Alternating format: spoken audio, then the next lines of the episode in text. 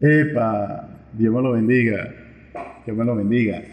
El apóstol Amir Alcoba por acá, pastor de la iglesia Filadelfia. Este es un pueblito pequeñito pero lindo y bello que Dios nos ha bendecido, Dios nos ha ayudado. Pertenece al estado bolivariano de Miranda, en Venezuela, la tierra donde fluye leche y miel. Hoy quiero compartir contigo algunas cosas desde mi juventud que me han acontecido. Y yo hoy quería adaptarlo a la realidad de la vida en estos momentos complicados por los cuales estamos pasando, ¿no? Y yo recuerdo, pues, que cuando joven, no es que sea viejo ahora, ¿no? No es que sea viejo ahora, pero cuando joven era un joven muy ¿cómo decirle? En Venezuela utilizamos un término mayormente en la zona de los pueblos, muy azorado. Es como decir, muy apurado en hacer las cosas. Y siempre me metía mucha presión, me metía una gran cantidad de presión y eso me traía inconvenientes, me traía incomodidad y andaba como, ¿cómo decirle? Era como un tipo o un joven gris, preocupado mayormente en producir finanza, en cumplir mis obligaciones como hijo mayor o hermano mayor, porque mi padre nos abandonó cuando éramos pequeños, luego mi madre se casa por segunda vez y esta segunda relación fue peor, peor, el segundo esposo de, mi madre, o la segunda pareja en este caso de mi madre, le trajo muchos dolores, mucha tristeza, mucho llanto, mucha incomodidad.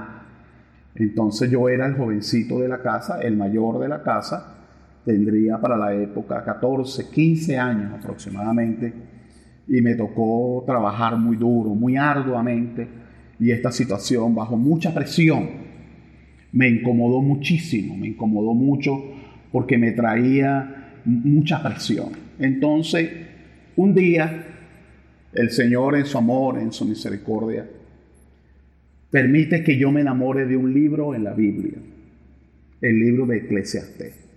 Me enamoré de ese libro. Sobre eso hoy quiero conversar contigo. Así que muchísimas gracias. Esto es Principios de Dios, el podcast, con el apóstol Amir Alcoba. Principios de Dios, el podcast. Quiero leer contigo el libro de Eclesiastés, capítulo 9, versículo 7 hasta el versículo 10. Libro de Eclesiastés, capítulo 9, versículo 7 al versículo 10. Y he querido denominar este, este tema como hazlo. Hazlo. Establece la palabra. Anda y come tu pan con gozo y bebe tu vino con alegre corazón, porque tus obras ya son agradables a Dios. Wow, cuando yo me encuentro con este versículo bíblico y en mi etapa de juventud, yo sentí, yo no sé si eso te ha pasado a ti, yo sentí un refrigerio, yo sentí agua fresca en mi vida, sentí nueva fuerza, sentí como cuando tú estás muy cansado, agotado del trabajo, y llegas a tu casa y te bañas te refresca tu cuerpo. Tú sientes que refresca tu alma. Aunque se baña es el cuerpo, pero como en el alma están nuestros asientos de las pasiones y los deseos, ahí donde están los sentimientos, ahí tú sientes que tu alma uh, entra en un refrigerio. Así me pasó a mí en mi juventud. Cuando yo me encuentro con estos versículos bíblicos y con los que voy a leer sucesivamente, dije, Señor, gracias. Gracias porque me das la oportunidad de poder disfrutar lo que yo hago en esta vida. Para ello quiero rogarte que me ayudes a ver con nuevos ojos, con una nueva óptica la vida. Porque, como le dije inicialmente, era un joven gris. Era responsable entonces de mi madre y de, y de todos mis hermanos. Todos mis hermanos. Un jovencito tan, tan de poca edad. Tener que ser responsable de la manutención de la familia siendo tan jovencito. Entonces eso me trajo mucha presión. Quiero volverlo a leer contigo porque yo espero que esta palabra para ti sea útil, que tú puedas sentir ese refrigerio que yo sentí en ese momento. Y que cada día le pido al Señor, Dios mío, dame ese refrigerio porque tantas veces en la vida viene tanta presión, tanto estrés por el trabajo, por la familia, por los estudios, por las relaciones interpersonales, por la situación país, por la situación laboral. Bueno, cuando tú te vienes a dar cuenta, estás bajo mucha presión. Quiero volver a leer el texto bíblico del libro de Eclesiastés capítulo 9, versículo 7 y siguiente. ¿Te parece? Yo sé que va a ser un refrigerio para ti, porque para mí fue un refrigerio. Establece la palabra. Anda y come tu pan con gozo y bebe tu vino con alegre corazón, porque tus obras ya son agradables a Dios. Cuando tú estás en la presencia de Dios, cuando tú has aceptado a Cristo como Salvador, cuando tú has hecho un pacto con Dios para vida eterna, tu vida se transforma para bien. A pesar de los momentos duros, los momentos difíciles, a pesar inclusive de algunas faltas que uno como ser humano comete, tus obras son agradables delante de Dios. Por eso, si tú ya sabes eso, si hoy se te abre el entendimiento, si hoy te das cuenta de que tú estás agradando a Dios con tu vida, ¿qué vas a hacer? Alégrate, gózate, gózate, porque ya tus obras son agradables delante de Dios. Por ello es necesario, por ello es necesario esta palabra para ti en el día de hoy. Come con alegría, lo poco que puedas tener, o lo mucho que tengas, disfrútalo, porque hay gente que tiene mucho y no lo disfruta. Hay gente que tiene poco, entonces se preocupa porque no tiene más. Si tú tienes suficiente, no te preocupes por el que tenga más que tú. Disfruta lo que tú tienes. Y sigue el libro de Eclesiastés 9 y estableciendo. El 8. Y en todo tiempo sean blancos tus vestidos y nunca falte un ungüento sobre tu cabeza. Es decir, mantente santo. Tus vestiduras espirituales siempre sean blancas pero que nunca falte un ungüento en tu cabeza, que nunca falte la unción de Dios en tu vida, que nunca falte la unción de Dios en tu familia, que nunca falte la unción de Dios en tu trabajo, que nunca falte la unción de Dios en tus estudios. Pero también quiere decir, vístete y siéntete satisfecho. Anda siempre lindo y bello. Anda siempre linda y bella Prepárate para agradar a Dios y también para satisfacerte a ti mismo. No andes como un harapiento pudiendo andar mejor. ¿Estamos de acuerdo? Excelente, excelente. Entonces primero te dice, alégrate, come con alegría, disfruta con gozo y también te dice, concientízate que ya tú eres agradable a Dios que ya tus obras son agradables a Dios.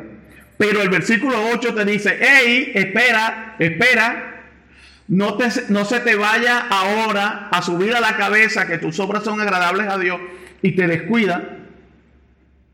Por eso establece, siempre sean blancos tus vestiduras, en santidad. Recuerda que sin santidad nadie verá al Señor. Y nosotros no vamos para la playa, nuestro destino final no es la playa.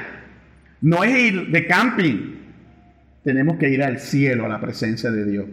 Y al cielo no entra nadie si no está santo. ¿De acuerdo? Entonces, mantente enmarcado en la santidad de Dios. Listo. El versículo 9 establece, goza de la vida con la mujer que amas, que tu pareja te produzca alegría. Ahora, ¿qué he podido aprender yo en todos estos años sobre la relación de pareja? Te lo cuento. Cuando uno como pareja quiere ser feliz, fracasa. ¡Ey! Un secreto. Cuando uno quiere ser feliz, fracasa. Entonces, ¿qué hacer? Mi propósito en la vida como pareja es hacer feliz a mi esposa. Cuando yo hago feliz a mi esposa, trato de agradarla, de utilizar términos agradables, de tratarla con ternura, tratarla con romanticismo, hacerle saber mi amor por ella, mi respeto por su familia, mi integridad en santidad basada en la fidelidad que le tengo como pareja, yo la hago feliz a ella. Si yo la hago feliz a ella, ella entonces me hace feliz a mí. Porque ella busca la forma de agradarme. Me atiende con respeto, me ama, me valora, me resalta mis virtudes, perdona mis errores. Entonces, es un feedback. Yo la hago feliz a ella y ella me hace feliz a mí. Entonces, no trates de ser feliz tú. Trata de hacer feliz a tu compañera, a tu compañero. Eso es lo que está estableciendo la palabra del Señor. Goza de la vida con la mujer que amas o con el hombre que ama. Ey, ey, no me vengas a decir que tú amas a alguien distinto a tu esposo, que tú amas a alguien distinto a tu esposa, porque estás violentando el versículo 8 que establece, sean siempre blancos tus vestidos. No, no, te tengo que dar, hey, te tengo que decir qué es lo que establece la Biblia, para que no venga con un argumento y decirme, Dios me está hablando que me goce con la mujer que amo y yo amo a una mujer distinta a mi esposa. No, no. Estamos claros, ¿verdad? ¿Seguro? ¿Seguro? Entonces vamos por buen camino. Perfecto. Chévere, pues, chévere, chévere. Continúa diciendo, goza de la vida con la mujer que ama todos los días de la vida de tu vanidad que te son dados debajo del sol. Todos los días de tu vanidad, porque esta es tu parte en la vida y en tu trabajo con qué te afanas debajo del sol. Eso para mí fue una bofetada. Una bofetada. Porque te reitero, era un joven gris, amargado. Tanto es así que yo me sé una canción que solía cantar y que todavía canto. Te la voy a enseñar. Te la voy a enseñar. Esa era mi vida. Y dice así, no canto bien, pero lo quiero hacer para compartir como contexto de lo que te estoy transmitiendo en el día de hoy. Si me acepta, me toleras un poco, un poquito de locura, perfecto. Yo andaba por un camino angustiado y sin fe. Yo andaba por un camino angustiado y sin fe. Me encontré con un amigo, me dijo te ayudaré. Si quieres saber su nombre es Jesús de Nazaret.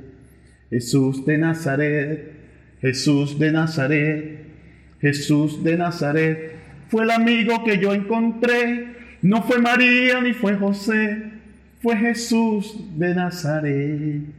Esa era la canción que yo cantaba, porque yo era un hombre, un joven, triste, gris. Pero cuando me encuentro con el Señor y me da esta palabra en mi juventud y me dice, gózate en tu trabajo, que te afanas en tu trabajo, gózate en tu trabajo. Seguro. Yo no sé por qué momento tú estés pasando. Pero yo creo que esto no es un accidente que hoy yo quiera compartir contigo esta palabra. Esta palabra es útil para ti. Tómalo para ti en el nombre de Jesús y disfruta la vida. Disfruta tu familia. Disfruta tu pareja. Disfruta tu trabajo. Todo lo que tú hagas en esta tierra, debes hacer el esfuerzo de disfrutarlo. No solamente en cumplir tus obligaciones, sino en amar lo que estás haciendo. El versículo 10, que aquí es donde está la palabra hazlo, que así se llama el tema, hazlo, te lo quiero leer. Todo lo que te viniere a la mano para hacer, hazlo según tu fuerza. Porque en el Seol, ¿a dónde va? No hay obra, ni trabajo, ni ciencia, ni sabiduría. Todo lo que venga a tu mano para hacer, hazlo según tu fuerza, de acuerdo a tu capacidad. Pero no puedes esperar que alguien te motive. No puedes esperar que, bajen ángeles del cielo para decirte lo que debes hacer. Es lo que venga a tu mano. Hazlo. Hazlo de acuerdo a tu fuerza. Entonces no tienes que esperar confirmación para hacerlo. Vino a tu mano, hazlo de corazón. Y quiero leer contigo para confirmar mi comentario el libro de Colosense, capítulo 3, versículo 23 que establece, y todo lo que hagáis, hacerlo de corazón, como para el Señor y no para los hombres. Imagínate por un momento que lo que tú estás haciendo es para agradar a Dios, no para agradar a los hombres. Imagínate que tu patrón es Dios, no es ese hombre cascarrabia, no es esa mujer amargada, porque a ellos se le va a quitar la amargura cuando conozcan a Cristo y conozcan este tipo de enseñanza, que tienen que ser agradecidos de Dios y también deben agradar a Dios y deben disfrutar al Señor, disfrutar lo que Dios le ha dado. Entonces, cada vez que vayas a hacer un trabajo, hazlo como para Dios. Que Dios entonces es tu sustento, que Dios entonces es tu compañero. Entonces, es necesario que podamos entender que lo que venga a tu mano para hacer, debemos hacerlo de acuerdo a nuestra propia fuerza. ¿Estamos claros con eso? Ahora, ¿cuál es el filtro? Porque tú me puedes decir, pastor, vino mi mano para hacer algo ilegal. Y como usted me está diciendo que todo lo que venga a mi mano debo hacerlo. Ey, espérate. Ni tan calvo ni con dos pelucas. Tiene que hacer un análisis previo. ¿Cuál es? Este. Filipenses, quiero leerlo contigo, capítulo 4, versículo 8 y versículo 9, establece, por lo demás, hermano, todo lo que es verdadero, todo lo honesto, todo lo justo, todo lo puro, todo lo amable, todo lo que es de buen nombre, si hay virtud alguna, si algo digno de alabanza en esto pensá, lo que aprendiste y recibiste y oíste y viste en mí, esto hacer y el Dios de paz estará con vosotros. Es decir, que todo lo que venga a tu mano, tú lo pasas por este filtro. ¿Es legal? ¿Es honesto? ¿Es agradable? ¿Es de buen nombre? ¿Hay virtud en lo que voy a hacer? Sí, hazlo. Hazlo. Entonces, sin excusa. Cero excusa. Lo que venga a tu mano para hacer, hazlo, porque después de muerto no vas a hacer nada. Claro, no vas a hacer nada en relación a los quehaceres de la vida cotidiana en esta tierra, porque después de que estemos muertos en la presencia de Dios, empezó la fiesta. Yo empezó la fiesta para adorar a Dios y engrandecer su nombre y llevar una vida de paz y una vida de gozo y de muchas bendiciones. ¿Estamos listos? Espero que sea útil para ti esta palabra. Espero que sea de gran bendición. Espérate un momento, voy a despedir, como suelo despedirlo. Voy a leer el libro de Números, capítulo 6, versículo 22 y siguiente. Establece, recuerde que lo personalizo.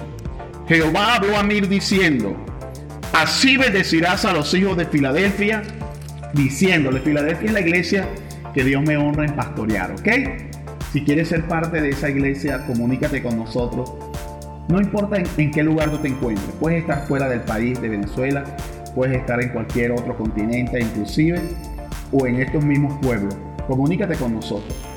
Te sugiero que me sigas por Las redes sociales, por Instagram, por Facebook, por Amir José Alcoba Gómez. Y por cualquier plataforma que podamos estar en contacto, conéctate con nosotros. Jehová te bendiga, Jehová te guarde, Jehová haga resplandecer su rostro sobre ti y tenga de ti misericordia. Jehová alce sobre ti su rostro y ponga en ti paz. Y pondrán el nombre de Jesucristo sobre cada uno de ustedes y el Señor Dios lo bendecirá.